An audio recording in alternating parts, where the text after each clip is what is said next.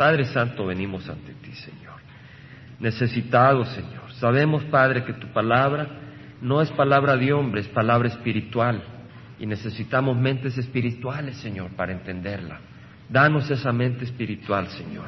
Padre Santo, el enemigo no quiere que la recibamos, porque nos exhorta, nos corrige, nos anima y nada de eso quiere el enemigo, Padre. Pero yo te ruego, Padre Santo, de que esa palabra entre y que el enemigo no pueda impedir que penetre en nuestros corazones. Y Señor, tu palabra que nos transforme, así como en las manos del alfarero, el alfarero va moldeando esa vasija, que a través de tu palabra nos vayas moldeando con el poder grande de tu palabra, Señor, que caiga en tierra fértil. Y Señor, eh, límpianos de todo pecado. Señor, aparta el instrumento. Señor, eh, que sea tu palabra la que fluya pura, limpia, sin ningún error, pero directa y viva, Padre, como lo es y como lo es palabra de Dios en nombre de Cristo Jesús. Amén. El Señor les bendiga, hermanos. ¿Saben que estamos estudiando dónde, hermanos?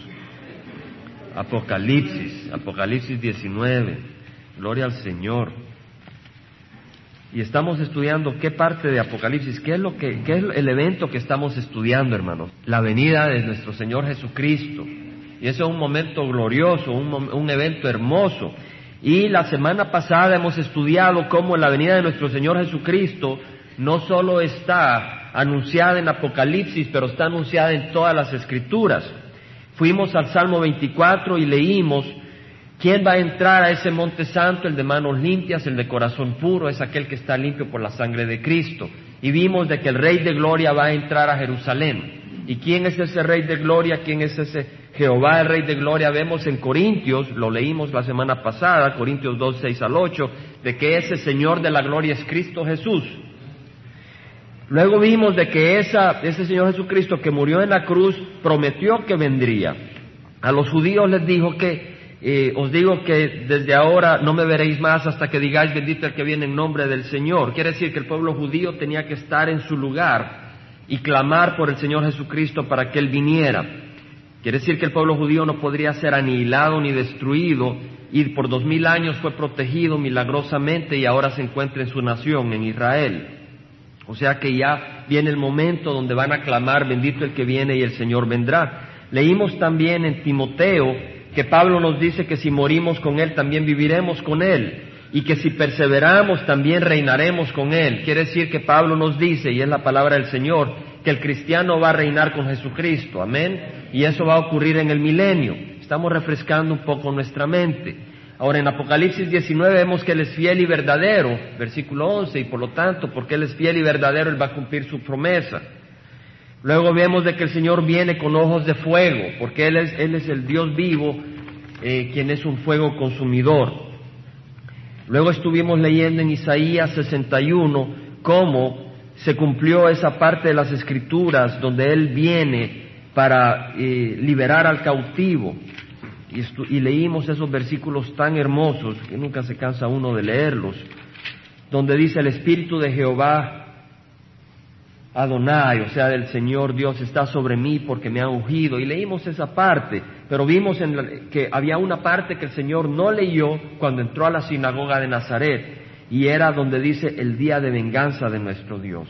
O sea que el Señor viene para proclamar el año favorable de Jehová y el día de venganza de nuestro Dios. Él cumplió la primera parte y ha proclamado el año favorable y cada uno de nosotros que recibe a Cristo Jesús ha recibido esa proclamación y ha aceptado la palabra de Dios. El Señor dice que no solo de carne vive el hombre, no solo de pan, sino de toda palabra que viene de la boca de Dios. Amén.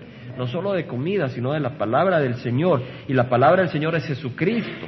Y el, Señor dice, yo soy el pan vivo que bajó del cielo. Entonces cuando aceptamos esa palabra, estamos aceptando a Cristo en nuestras vidas. Y el Señor vendrá pronto a, no a liberar a prisioneros, pero viene al día de venganza.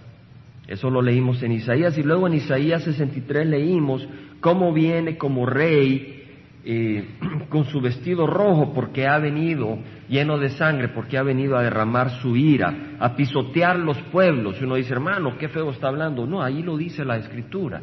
En Isaías dice, pisoteé los pueblos en mi ira, los embriagué en mi furor y derramé su sangre por tierra. No podemos tomar ligeramente despreciar la sangre de Cristo Jesús.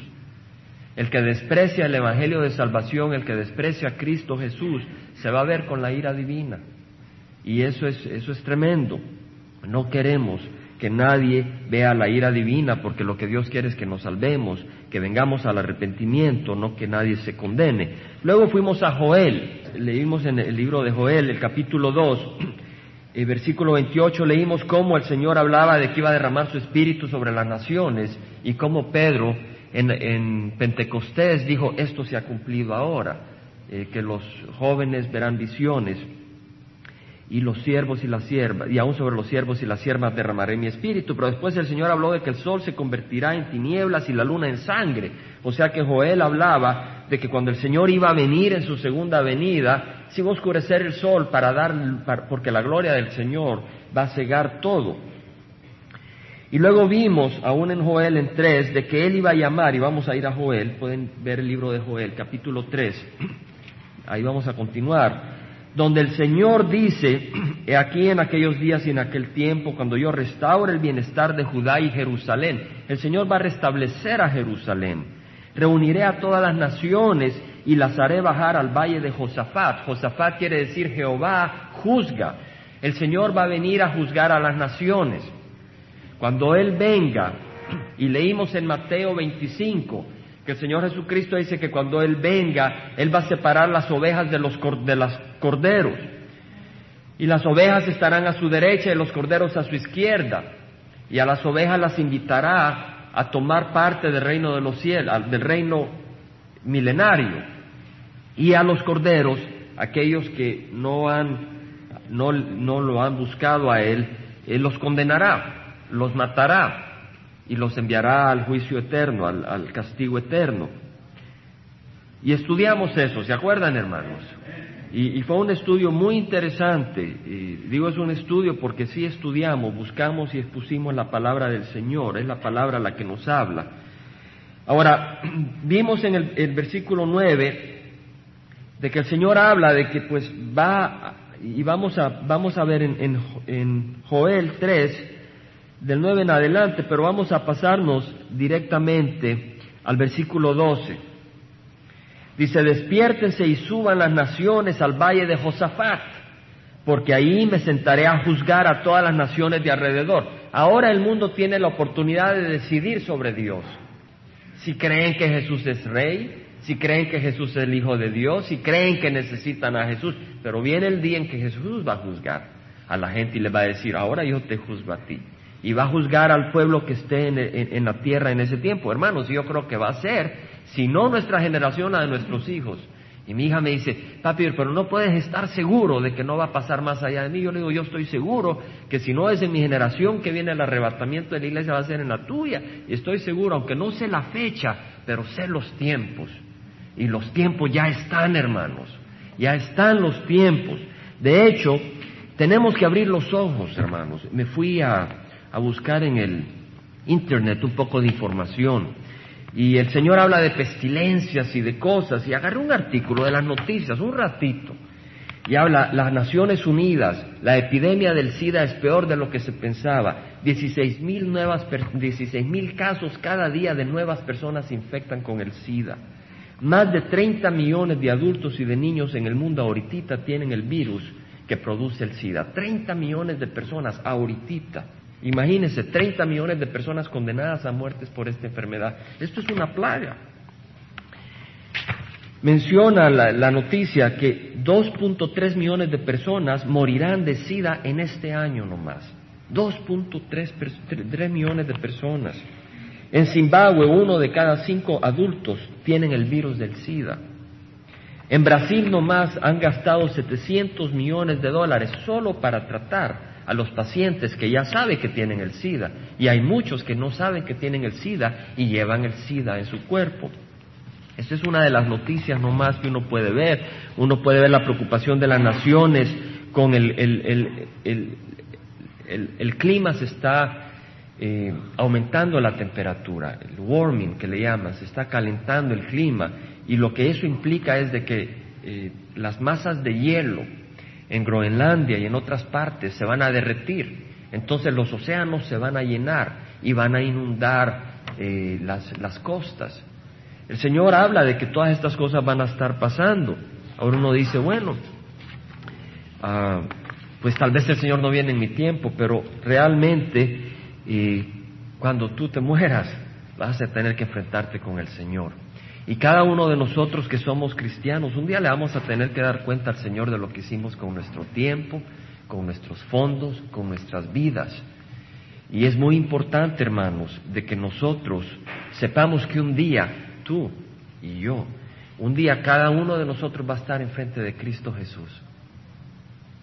Un día cada uno de nosotros, que los que hemos nacido de nuevo, también va a estar en Cristo Jesús, va a estar enfrente de Cristo Jesús. No para ser salvo, porque ya somos salvos.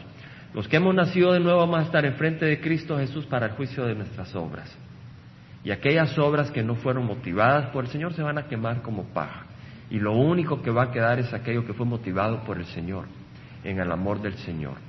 Entonces yo les invito, hermanos, eh, ese amén suena bien, porque cuando uno dice amén quiere decir de que uno está trabajando para el Señor. Amén. Amén. Entonces hay que pedirle al Señor de que, que nos ayude a ver los tiempos que estamos viviendo y a darle nuestra vida al Señor. No siempre es fácil, el Señor no dijo que fuera fácil. Es sencillo, es simplemente por fe, pero no es fácil. Necesitamos morir y el morir, el morir es, no es agradable a la carne, pero tenemos que morir a nuestra voluntad y hacer la del Señor. Dice la palabra del Señor entonces en versículo 13 de Joel, meted la hoz, que la mies está madura, venid, pisad, que el lagar está lleno. El lagar es el lugar donde se ponen las uvas y se aplastan para que salga el jugo y de la misma manera las personas van a ser aplastadas por la ira de Jesucristo y va a salir la sangre, va a correr sobre la tierra de Israel. Las tinajas rebosan porque grande es su maldad. Multitudes, multitudes en el valle de la decisión porque cerca está el día de Jehová en el valle de la decisión. El sol y la luna se oscurecen y las estrellas pierden su resplandor porque cuando el Señor venga, como dijimos, Joel profetizó que el sol y la luna se oscurecerían y Apocalipsis profetiza lo mismo.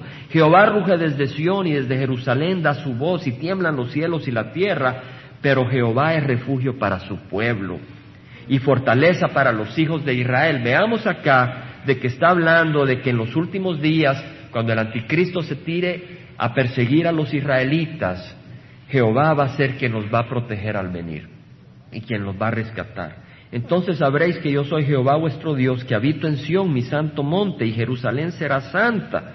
Ahorita hay musulmanes adorando a Alá en Jerusalén, ahí será santa, separada para el Dios vivo, y los extranjeros no pasarán más por allá.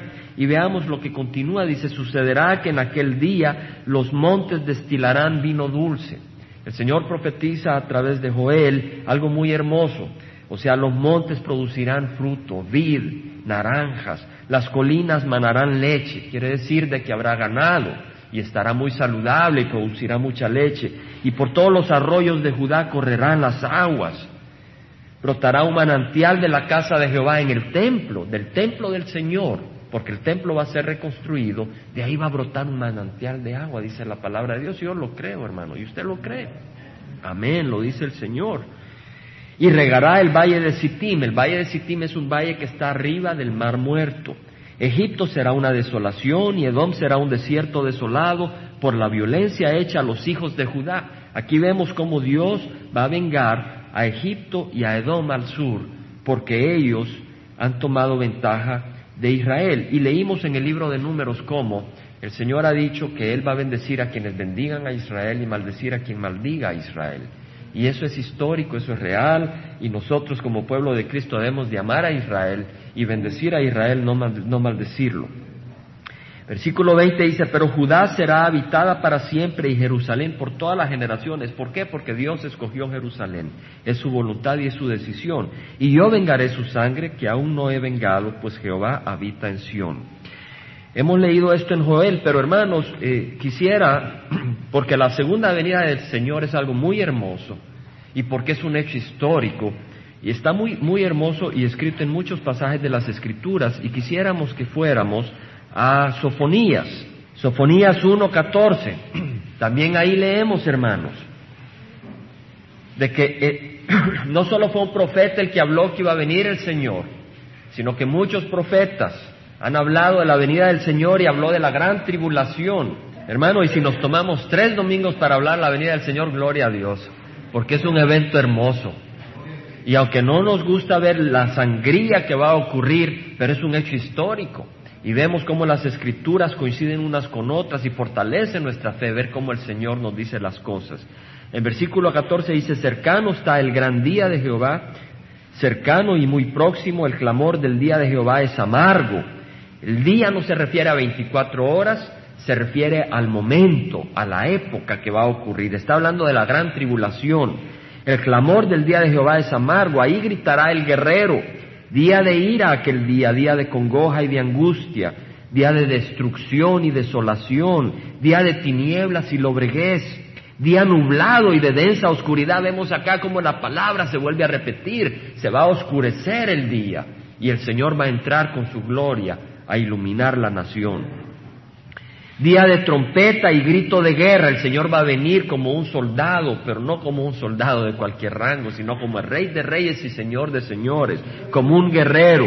Día de trompeta y grito de guerra contra las ciudades fortificadas y contra los torreones de las esquinas. Traeré angustia sobre los hombres y andarán como ciegos porque han pecado contra Jehová. Aquí está la razón. No dice porque son homosexuales o porque son ladrones, porque han pecado. General. O sea que ahí nos cubre a todos. Porque alguno dice, bueno, yo no soy homosexual, o yo no soy prostituta, o yo no soy ladrón. Todos hemos pecado. Y el que no se cubra con la sangre de Cristo va a recibir la, la ira de Dios. Pero no nos podemos cubrir con la sangre de Cristo a menos que lo recibamos. Su sangre se da redarramada como polvo y su carne como estiércol. Aquí vemos la ira del Señor. El Señor nos lo hace ver claro. Ni su plata ni su oro podrán librarlos en el día de la ira de Jehová, cuando por el fuego de su celo toda la tierra sea consumida. Aquí la palabra tierra no se refiere al polvo, se refiere a todo el planeta. En inglés es land, no es land, es earth. Earth, todo el planeta, toda la tierra sea consumida, porque Él hará una destrucción total y terrible de todos los habitantes de la tierra. Está hablando de la tribulación. En Sofonías 3.8, veamos que no solo nos habla de esa tribulación, Sofonías, sino que nos habla de la guerra de Armagedón. Es interesante cómo el mundo estaba en el, en el supermercado y agarré un librito que decía Hechos de la Biblia. Ahí lo vendían en el supermercado y agarré el librito y lo primero que agarré es que decía que el anticristo, la persona más temida, yo digo, la persona más temida no es el anticristo, ¿cierto? El Señor Jesucristo dice, no le temáis al que puede matar a tu cuerpo, temele al que puede mandar tu alma y tu cuerpo al infierno. El único digno de todo temor y todo respeto es Dios. Pero decía, decía de que el anticristo solo aparece en Apocalipsis, pero realmente el Antiguo Testamento habla del anticristo. No solo en Apocalipsis, el nombre anticristo, el término anticristo puede aparecer solo en Apocalipsis o en San Juan, pero realmente en Antiguo Testamento leemos eh, del anticristo, en Daniel y otras partes. Y, en muchas, y eso es lo que estamos leyendo, muchas cosas de los últimos días fueron profetizadas. Y acá leemos versículo 8 que dice, por tanto esperadme, declara Jehová, hasta el día en que me levante como testigo, porque mi decisión es reunir a naciones, juntar a reinos para derramar sobre ellos mi indignación, todo el ardor de mi ira, porque por el fuego de mi celo toda la tierra será consumida. Vemos que acá Sofonías está diciendo que Dios va a reunir a las naciones para derramar su ira sobre ellas. ¿Entendemos, hermanos? Y eso es lo que leemos en Apocalipsis. Y dice, en ese tiempo daré a los pueblos labios puros, quiere decir, ya está hablando del milenio, para que todos ellos invoquen el nombre de Jehová, para que les sirvan de común acuerdo. Veamos que aquí Sofonías, un israelita, está hablando de que las naciones del mundo van a alabar al Dios vivo, que el Dios que es Dios de Israel un día va a ser el Dios de toda la tierra. El versículo 11 dice, el versículo 9 al 10 habla de la bendición de los gentiles. Y más adelante habla de los judíos. Dice, aquel día no te avergonzarás de ninguna de tus acciones, con que te rebelaste contra mí. El pueblo israelita fue muy rebelde. Porque entonces yo quitaré de en medio de ti a los que se regocijan en tu orgullo y nunca más te envanecerás en mi santo monte. El Señor dice que habrá un día donde los israelitas no serán arrogantes ni ciegos en su santo monte, y dejaré en medio de ti un pueblo humilde y pobre que se refugiará en el nombre de Jehová. Ese es el único pueblo que el Señor busca, un pueblo humilde y pobre. El Señor no busca un pueblo arrogante y desobediente. El remanente de Israel no hará injusticia ni dirá mentira. Vemos acá que la injusticia y la mentira son odiadas por el Señor. Ni se hallará en su boca lengua engañosa, porque ellos se alimentarán y reposarán sin que nadie los atemorice. Y luego seguimos leyendo más adelante esas palabras hermosas. Dice, canta jubilosa, hija de Sión, lanza gritos de alegría a Israel. Alégrate y regocíjate de todo corazón. Vemos que aquí está hablando de Israel. Israel es parte del plan de Dios en los últimos días. Jehová ha retirado sus juicios contra ti, ha expulsado a tus enemigos, el rey de Israel, Jehová está en medio de ti. Fíjense qué hermoso, ¿quién está en medio de ti? Jehová. ¿Y qué otro término dice esa, esa frase? El rey de Israel. En Apocalipsis, siga en Ageo, pero dele un pic, una espiadita a Apocalipsis 19, y leemos Versículo 16, que en su manto y en su muslo tiene un nombre escrito, Rey de Reyes y Señor de Señores. O sea, de que el Señor Jesucristo viene como Rey de Reyes y Señor de Señores. Y Sofonías dice, Jehová, el Rey de Israel, está en medio de ti. Vemos que Jesucristo es Jehová. Ya no temerás más alguno. Aquel día le dirán a Jerusalén, no temas, Sion, no desfallezcan tus manos. Jehová tu Dios está en medio de ti, guerrero victorioso. Vemos que ve que el Señor viene como guerrero, porque este mundo está en rebeldía contra el Señor y Él viene a tomarlo por la fuerza. Viene a tomarlo por la fuerza. Hermanos, este mundo está en rebeldía contra el Señor. Estaba leyendo un artículo de Josh McDowell. McDowell este hombre eh, es un siervo que ha escrito bastante y él estaba diciendo que él estaba escandalizado y preocupado por la generación, la nueva, la generación de jóvenes de ahora. Y daba las razones. Él decía de que ahora el problema de la, de la juventud es de que son tolerantes. Ahora uno dice, bueno, ser tolerante no es malo, pero él menciona de que el problema es que la tolerancia de ahora, del mundo de ahora, de la juventud de ahora, no es la tolerancia de antes. O sea, por ejemplo, esta nación se fundó en la tolerancia. Si una persona es cristiana y hay alguien que es budista, hay tolerancia para que esa persona tenga libertad de escoger su fe. Hay tolerancia y eso está bueno. Si una persona quiere ser ah, mormona, hay tolerancia para que esa persona pueda ejercer su fe siempre que respete la vida de otras personas. Y esa tolerancia existía antes. Pero la tolerancia que ahora se está metiendo en la juventud y que se está enseñando en nuestra sociedad es otra. La tolerancia de que no simplemente hay que permitir otros estilos, pero que los otros estilos tienen el mismo valor y que si tú enseñas tu estilo como el único y la verdad, tú estás, tú eres intolerante. En otras palabras, si usted viene y dice, el mormonismo no creo que sea la religión correcta, pero el cristianismo es la correcta, porque Jesús dijo, yo soy el camino, la verdad y la vida, entonces lo atachan a uno de intolerante. Y entonces ellos ya no aceptan eso, y la sociedad va a ser rebelde contra las personas que piensen así, y de hecho lo son. Más y más la sociedad es rebelde contra el que diga Cristo es el único camino. Y más difícil va a ser proclamar eso. Dice la palabra del Señor. Se gozarán en ti con alegría, en su amor guardará silencio, se regocijará por ti con cantos de júbilo. Reuniré a los que se afligen por las fiestas señaladas. Tuyos son, Oción. El oprobio del destierro es una carga para ellos. En otras palabras, los israelitas que están desterrados ellos se van a afligir que no pueden celebrar sus fiestas y el Señor los va a recoger cuando venga. He aquí en aquel tiempo me ocuparé de todos tus opresores, Salvaré a la coja y recogeré a la desterrada y convertiré su vergüenza en alabanza y renombre en toda la tierra. En aquel tiempo os traeré. ¿De quién está hablando, hermanos? De los israelitas que estén dispersados. Los traerá. En aquel tiempo reuniré, ciertamente os daré renombre y alabanza entre todos los pueblos de la tierra. Dios ha escogido hacer de Jerusalén la ciudad, la capital del mundo, cuando Él venga a reinar en el milenio cuando yo haga volver a vuestros cautivos ante vuestros ojos, dice Jehová. Pero no solo Sofonías habla, sino también Zacarías. Zacarías en el capítulo 8, versículo 1 al 8, habla una vez más del milenio y de la bendición de Jerusalén. Este es otro profeta y está hablando lo mismo.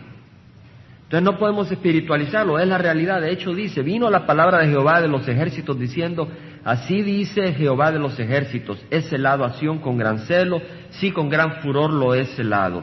Así dice Jehová, volveré a Sión y en medio de Jerusalén moraré. Y Jerusalén se llamará ciudad de la verdad. Ahorita Jerusalén no se llama ciudad de la verdad. Y el monte de Jehová de los ejércitos, monte santo, así dice Jehová de los ejércitos, aún se sentarán ancianos y ancianas en las calles de Jerusalén. Bueno, después del milenio la gente no va a envejecer, pero en el milenio los que entren con cuerpos naturales a, a vivir al milenio, cuando venga el Señor a reinar y nosotros reinemos con Él, nosotros vamos a tener un cuerpo transformado. Pero los que estén acá, que no hayan muerto, ellos van a entrar con sus cuerpos a vivir en el milenio y van a envejecer. Y dice, así dice Jehová de los ejércitos, aún se sentarán ancianos y ancianas en las calles de Jerusalén, cada uno con su bastón en la mano por causa de sus muchos días. Y las calles de la ciudad se llenarán de muchachos y muchachas que jugarán en sus calles Así dice Jehová de los ejércitos, y en aquellos días esto parece muy difícil a los ojos de remanente de este pueblo, será también muy difícil a mis ojos, en otras palabras, tal vez es imposible para ustedes pensar en eso, pero yo tengo poder y yo lo voy a hacer, dice el Señor, declara Jehová de los ejércitos. Así dice Jehová de los ejércitos, He aquí salvaré a mi pueblo de la tierra del oriente y de la tierra donde se pone el sol, y los traeré y habitarán en medio de Jerusalén, y ellos serán mi pueblo, y yo seré su Dios en verdad y en justicia. El pueblo de Israel, al final de los días, conocerá a su Dios, conocerá a su Mesías. Versículo 13 dice, sucederá que como fuiste maldición entre las naciones, casa de Judá y casa de Israel, así os salvaré para que seáis bendición. O sea que en los últimos días va a ser como maldición, la gente los va a perseguir, los va a matar, pero dice, no temáis porque en los últimos días seráis bendición. No temáis, más sean fuertes vuestras manos. Y luego vemos en Zacarías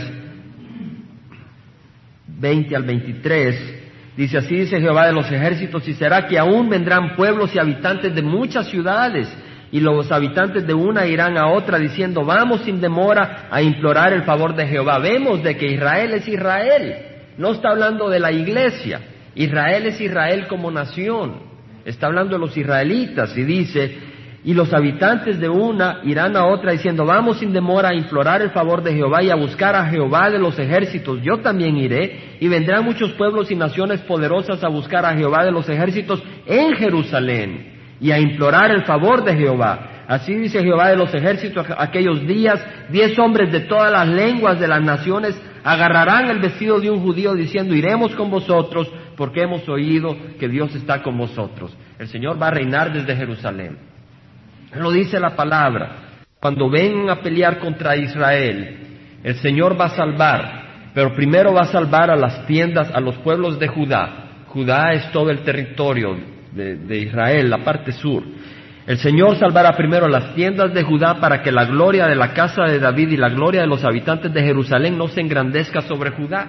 En otras palabras dice el Señor, si yo, si yo salvo primero a Jerusalén, se van a enorgullecer sobre sus hermanos. Y van a decir, yo soy más importante. Entonces dice el Señor, lo que voy a hacer es primero salvar a las tiendas de Judá y luego salvar Jerusalén. A veces dentro de los hermanos hay celos, Aquel día Jehová defenderá a los habitantes de Jerusalén y el débil entre ellos aquel día será como David. Imagínense que nosotros fuéramos como David. Y ahí dice la palabra, y la casa de David será como Dios, como el ángel de Jehová delante de ellos. Interesante que dice, y la casa de David como Dios. La casa de David, la familia de David. ¿Quién es el descendiente de la familia de David? Jesucristo será Dios, como el ángel de Jehová delante de ellos. Y sucederá en aquel día que me dispondré a destruir a todas las naciones que vengan contra Jerusalén. Versículo 10 dice, y derramaré sobre la casa de David, en otras palabras, sobre el pueblo de Israel y sobre la descendencia de David, y sobre los habitantes de Jerusalén, el espíritu de gracia y de súplica en otras palabras, el Señor derramará un espíritu, su Espíritu Santo sobre ellos y me mirarán a mí, a quien ha traspasado. Ahora, ¿quién está hablando acá, hermanos? Jehová. En 12.1 leemos profecía, palabra de Jehová acerca de Israel. Y acá dice Jehová, derramaré sobre la casa de David y sobre los habitantes de Jerusalén el espíritu de gracia y me mirarán a mí, a quien ha traspasado. Una gran profecía de que iban a traspasar a Jehová, que es Jesucristo. Porque Dios se manifiesta en tres personas, el Padre, el Hijo y el Espíritu Santo. Es un solo Dios, pero es en tres personas. Y se lamentarán por él como quien haya, como quien se lamenta por un hijo único. Jesucristo es el Hijo unigénito de Dios. Y orarán por él como se llora por un primogénito. Es el Hijo unigénito y es el primer Hijo y el único. Nosotros somos adoptivos, hermanos de Jesucristo por adopción. Entonces aquí está diciendo que el pueblo de Israel se, se, lamentará y llorará porque verán las heridas de nuestro Señor en sus manos y verán que ellos se las causaron, sus antepasados. En el capítulo 13, versículo 7, una vez más, todos estos libros hablan de los últimos días. Y dice, despierta espada contra mi pastor y contra el hombre compañero mío, declara Jehová de los ejércitos, hiere al pastor y se dispersarán las ovejas. ¿Cuándo se cumplió esto, hermanos? Cuando Jesucristo lo agarraron, las ovejas salieron dispersas, que eran los discípulos, los apóstoles, se huyeron dispersos. Y volveré mi mano contra los pequeños, pero de aquí el Señor se, se habla de los últimos días y dice, sucederá en toda la tierra. Declara Jehová que dos partes serán cortadas en ella y perecerán, pero la tercera quedará en ella. En otras palabras, en los últimos días, cuando venga el anticristo, y venga ese ataque contra los israelitas, de cada tres israelitas dos van a ser muertos. Dice, y meteré la tercera parte en el fuego, lo refinaré como se refina la plata, el Señor los hará sufrir, el Señor los probará. ¿Por qué? Porque ellos no reconocieron la primera venida del Mesías. Entonces el Señor los prueba por fuego, y los probaré como se prueba el oro. Invocarán mi nombre y yo les responderé. Y el Señor nos dice a nosotros, clama a mí, yo te responderé. Pero quiere que le clamemos de todo corazón. Diré, ellos son mi pueblo, y ellos dirán, Jehová es mi Dios. El capítulo 14 leemos sobre esa batalla de los últimos días. Dice, he aquí viene el día de Jehová, cuando serán repartidos tus despojos en medio de ti, y yo reuniré a todas las naciones en batalla contra Jerusalén. Vemos que todas las naciones van, probablemente va a ser las Naciones Unidas. ¿Se acuerdan cuando peleamos contra Irak? Y digo peleamos porque los Estados Unidos y todas las naciones estaban contra Irak. Era un ejército de las Naciones Unidas. Habían de distintas naciones. Y así va a pasar, van a venir contra Israel. Y dice, reuniré a todas las naciones en batalla contra Jerusalén y será tomada la ciudad. Aquí vemos, serán saqueadas las casas y violadas las mujeres las mujeres israelitas van a ser violadas, la mitad de la ciudad será desterrada, pero el resto del pueblo no será recortado de la ciudad. Aquí vemos que antes de la venida del Señor vienen y agarran a Israel y destruyen y entran a Jerusalén, pero luego viene y dice la palabra del Señor que entonces saldrá Jehová y peleará contra aquellas naciones. ¿Quién es este Jehová? Jesucristo. Lo leemos en Apocalipsis. Y luego dice, Peleará contra aquellas naciones como cuando él peleó el día de batalla. Sus pies se posarán aquel día en el monte de los olivos, que está frente a Jerusalén al oriente, y el monte de los olivos se hendirá por el medio de oriente a occidente, formando un enorme valle, y una mitad del monte se apartará hacia el norte y la otra mitad hacia el sur. Vemos de que el Señor regresa y pone sus pies en donde? El Monte de los Olivos. Y hermanos, si usted va al libro de Hechos, Algunos dicen que el Señor Jesucristo ya está reinando desde el, desde desde el aire, pero es un error, porque si leemos el libro de Hechos, capítulo 1, dice en el versículo 9 que después de haber dicho estas cosas fue elevado mientras ellos miraban y una nube, una nube le recibió y le ocultó de sus ojos. Y estando mirando fijamente al cielo mientras él ascendía, aconteció que se presentaron junto a ellos dos varones en vestiduras blancas, que les dijeron, varones galileos, ¿por qué estáis mirando al cielo? Este mismo Jesús, que ha sido tomado de vosotros al cielo, vendrá de la misma manera. En otras palabras, Él subió visiblemente, Él no subió de escondidas, sino que Él subió en medio de, de sus discípulos y Él vendrá visiblemente de la misma manera, tal como le habéis visto ir al cielo. Ahora, ¿en dónde subió? Versículo 12 nos lo aclara. Entonces regresaron a Jerusalén desde el monte llamado de los olivos. El Señor Jesucristo ascendió en el monte de los olivos y Él va a regresar de la misma manera a dónde? Al monte de los olivos. Y cuando venga no va a venir como un pequeño tiernito, va a venir como un gran rey y el monte se va a dividir en dos. Gloria al Señor. Gloria al Señor. Versículo 6, 5, estamos en Zacarías 14, versículo 5, al final dice, y vendrá Jehová mi Dios y todos los santos con él. Vemos, hermanos, quién es el que vendrá y sus santos con él. Jesucristo. Y vendrá Jehová mi Dios y todos los santos con él, hermanos. Este es hermoso. Gloria al Señor. Abracen ese versículo, vendrá Jehová, mi Dios, hermanos, Jehová viene a habitar con nosotros. Y venimos a habitar con Él. Jehová viene. Imagínense, podríamos decir, Dios va a estar en el cielo siempre y nosotros aquí en la tierra viviendo bien en paz. Hermanos, yo no quiero vivir si no vas a tener a Dios en medio de nosotros.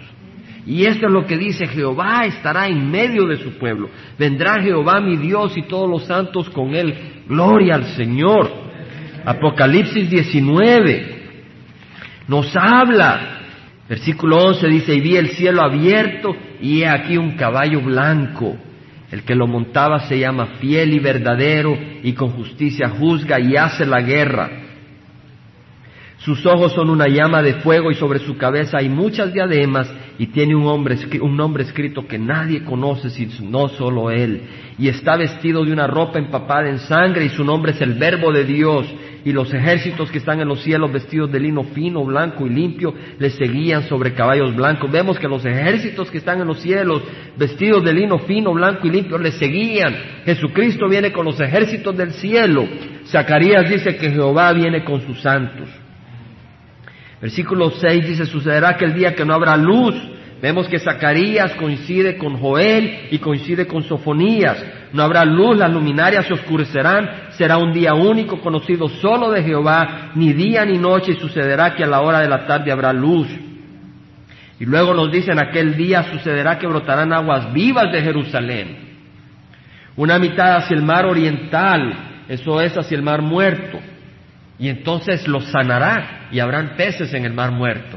Vamos a ir a pescar ahí y la otra mitad hacia el mar occidental, hacia el mar Mediterráneo. Será lo mismo en verano que en invierno. Y Jehová será rey sobre toda la tierra. ¿Y quién es rey de reyes? Jesucristo. Aquel día Jehová será uno y uno su nombre. Versículo 11 dice, esta será la plaga con que Jehová herirá a todos los pueblos que han hecho guerra contra Jerusalén, se pudrirá su carne estando ellos aún de pie, y se pudrirán sus ojos en sus cuencas y su lengua se pudrirá en su boca. Luego nos habla el Señor en el versículo 16, sucederá que todo sobreviviente, muy importante, estamos estudiando la palabra del Señor, hermanos. Dice, sucederá que todo sobreviviente de todas las naciones que fueron contra Jerusalén, o sea, todas las naciones vendrán contra Jerusalén, pero muchos que no comparten esa animosidad contra el Señor ni contra su pueblo, ellos subirán de año en año para adorar al Rey Jehová de los ejércitos. Y para celebrar la fiesta de los tabernáculos, exactamente, se va a celebrar la fiesta de los tabernáculos, va a existir el templo y van a hacer sacrificios, hermanos. Y uno dice, ¿cómo van a hacer sacrificios si Cristo ya murió? Pero esos sacrificios van a apuntar al sacrificio de Cristo en la cruz, van a mirar hacia atrás. En el tiempo de los pueblos judíos el sacrificio miraba hacia adelante, al sacrificio que iba a ocurrir en, en Jerusalén. Cuando venga el milenio se van a llevar a cabo sacrificios y van a apuntar al sacrificio de Cristo en la cruz. Eso lo pueden leer en Ezequiel y también acá. Y para celebrar la fiesta de los tabernáculos, y sucederá que los de la familia de la tierra que nos suban a Jerusalén para adorar al Rey, Jehová de los ejércitos, no recibirá lluvia sobre ellos. En otras palabras, el Señor va a reinar con, una, con un puño de hierro. ¿Por qué? Porque esta no es la iglesia la que está reproduciéndose. Estos son los que han quedado durante la gran tribulación, que pusieron su fe en el Señor, pero no han muerto, entonces ellos se reproducen. Y así como en la iglesia pueden haber descendientes de cristianos que no sean cristianos físicamente, ¿entendemos, hermanos? Entonces, de la misma manera, habrán algunas personas durante el milenio que ellos van a obedecer, van a hacer lo recto, pero en su corazón se quieren rebelar contra Dios. Y al final del milenio, Dios les va a dar la oportunidad de que se rebelen. Y cuando se rebelan, Dios destruye la tierra y crea una nueva, unos nuevos cielos y una nueva tierra. Y eso lo leeremos después. Versículo 17 dice, y vi un ángel, Apocalipsis 19, 17, ya hemos leído del 11 al 16. Dice, y vi un ángel que estaba de pie en el sol. Imagínense, hermanos, un ángel que se pone de pie en el sol. Cuando se pone caliente el suelo ya los pies no, no lo aguantan nuestros pies, pero este ángel es un ángel del Dios vivo y se para sobre el sol los, los enemigos del mundo eh, por una película de Hollywood ya se creen Dios. Ya sale Rambo, ya se sienten muy machos, ¿verdad? Pero acá está un ángel de Dios que se para en el sol y nosotros somos hijos de Dios, no ángeles de Dios. Gloria al Señor. Y clamó a gran voz diciendo a todas las aves que vuelan en medio del cielo, venid congregados para la gran cena de Dios. Esta cena es de los cuerpos que van a ser muertos. Nosotros vamos a venir a otra cena, a las bodas del Cordero para que comáis carne de reyes, carne de comandantes y carne de poderosos, carne de caballos y de sus jinetes y carne de todos los hombres, libres y esclavos, pequeños y grandes. Entonces vi a la bestia, a los reyes de la tierra y a sus ejércitos reunidos para hacer guerra contra el que iba montado en el caballo y contra su ejército. Probablemente Satanás los va a hacer pensar de que Jesucristo es simplemente el rey o el gobernador de otro planeta. Han oído hablar de los ovnis. ¿verdad? Y van a decir, no, este, este es el rey de otro planeta y viene, vamos y lancémonos contra él. El mundo está siendo preparado para esta manera de pensar. Pero dice, la bestia fue apresada. Y sabemos que la bestia es el anticristo. Y con ella el falso profeta que hacía señales en su presencia en las cuales engañaba a los que habían recibido la marca de la bestia y a los que adoraban su imagen. Los dos fueron arrojados vivos al lago de fuego que arde con azufre. Este es el infierno. Algunos dicen que el infierno no existe. Si el, el, que dice que el infierno no existe está poniendo su palabra contra la palabra de Dios. Aquí vemos que los dos, la bestia y el falso profeta, son arrojados vivos al lago de fuego que arde con azufre. Ahora, el infierno, ¿para qué fue creado? ¿Fue creado para los hombres? Para el diablo, y eso lo leímos en Mateo. El infierno no fue creado para los hombres, pero ahí irán todos aquellos que no conocen a Jesús. Y los demás fueron muertos con la espada que salían de la boca del que monta el caballo, y todas las aves se saciaron de sus carnes. Vemos pues de que este anticristo, antes que Satanás, el anticristo va al infierno. El Satanás va al infierno después del milenio, y eso lo leeremos. Lo que es interesante leer es de que el infierno no es un lugar donde el cuerpo se quema y se acabó, porque después de mil años el Señor envía a Satanás al lago de fuego y ahí está todavía el anticristo y el falso profeta. Lo podemos leer, lo podemos leer en el versículo 10 del capítulo 20, un pequeño adelanto. Dice, y el diablo que los engañaba, hermanos, el diablo está engañando a mucha gente el diablo que los engañaba fue arrojado al lago de fuego y azufre, donde también estaban, dice. Están, donde también están la bestia y el falso profeta y serán atormentados día y noche por los siglos de los siglos. Y luego leemos que los que tienen su nombre, los que no tienen su nombre escrito en el libro de la vida, también son arrojados al lago de fuego. El Señor Jesucristo viene pronto, porque lo dice la palabra del Señor. Ahora, todo esto es muy bonito y todo esto es muy hermoso. La palabra del Señor, lo hermoso de la palabra del Señor es que es la palabra del Señor la que nos alimenta. No es las historias de hombres, no es filosofía, no es política, es la palabra del Señor, el pan de vida. Pero el Señor también nos dice, en, en, Colosenses 3 dice, si habéis pues resucitado en Cristo, buscad las cosas de arriba. El Señor nos está diciendo que busquemos las cosas de arriba. Yo le pido que no me miren a mí, que miren, que busquen ver al Señor. Cierren sus ojos, hermanos, cierren sus ojos. Porque este es un mensaje del Señor para cada uno de nosotros. Es un mensaje serio del Señor. El Señor dice, buscar las cosas de arriba. Yo le aseguro que los conflictos en los hogares, los conflictos en las fábricas, los conflictos en donde sea es cuando hay alguien que no busca las cosas de arriba. Cuando todos están buscando las cosas de arriba, estamos unidos. Dice, buscar las cosas de arriba, donde está Cristo sentado a la diestra de Dios. Poned la mira en las cosas de arriba, no en las de la tierra, porque habéis muerto, ya no tenemos nuestra voluntad, y vuestra vida está escondida con Cristo en Dios. Cuando Cristo nuestra vida sea manifestado, entonces vosotros también seréis manifestados con Él en gloria. Padre Santo, yo te ruego, Señor Hemos leído de que tú vienes pronto. Hemos leído de que tú vienes y reinaremos contigo, Señor.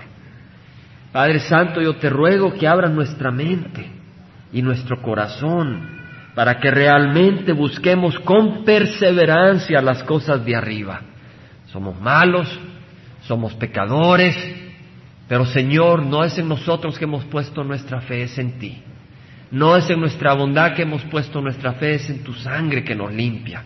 Pero tú demandas, Señor, que te entreguemos el corazón. Eso sí te lo podemos entregar. Y si no te lo entregamos, Señor, tú no puedes hacer la obra.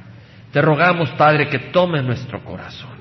Entregar en nuestro corazón al Señor. Hermano, usted me dice, pero yo ya lo entregué. No, hermano, cada día tenemos que rendirnos a los pies de Jesús y asegurarnos que realmente estamos a los pies de Jesús. Hermano, yo necesito venir a los pies de Jesús. Yo necesito, yo le invito a que usted me acompañe a venir a los pies de Jesús, hermano, y decir, hermana, y decirle, Señor, tómame, te quiero entregar mi vida, ayúdame a entregarte mi vida. Meditemos en las palabras y démosle al Señor nuestra vida, así como es imperfecta, pecadora, difícil, dura, necia, démosela a Él para que Él la transforme. El Señor dice en Isaías, vamos a tener la oportunidad de recordar la muerte de nuestro Señor Jesucristo y su derramamiento de su sangre. Vamos a leer algunos versículos que hablan de lo que estaba profetizado y de lo que ha ocurrido. Dice, ¿quién ha creído a nuestro mensaje?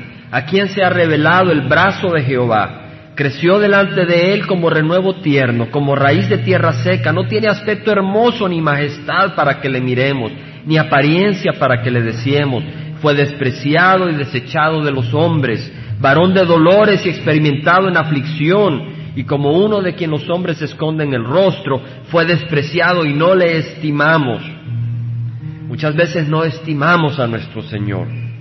Estimamos más nuestra voluntad.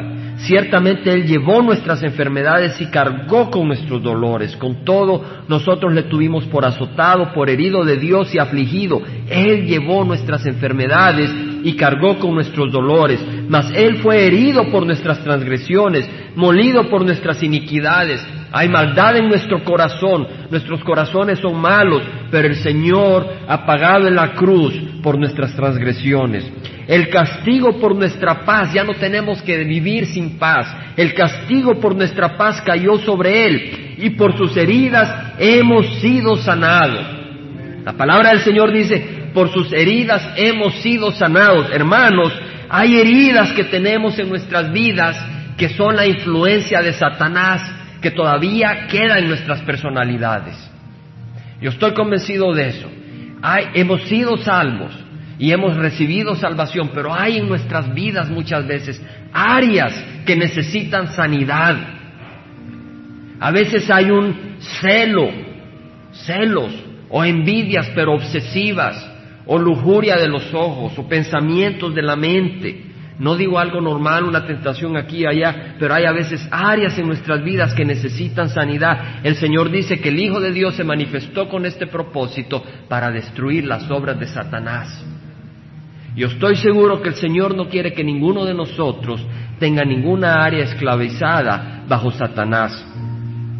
Por sus heridas hemos sido sanados. En Marcos dice, os digo que todas las cosas por las que oréis y pidáis, creed que ya las habéis recibido y os serán concedidas.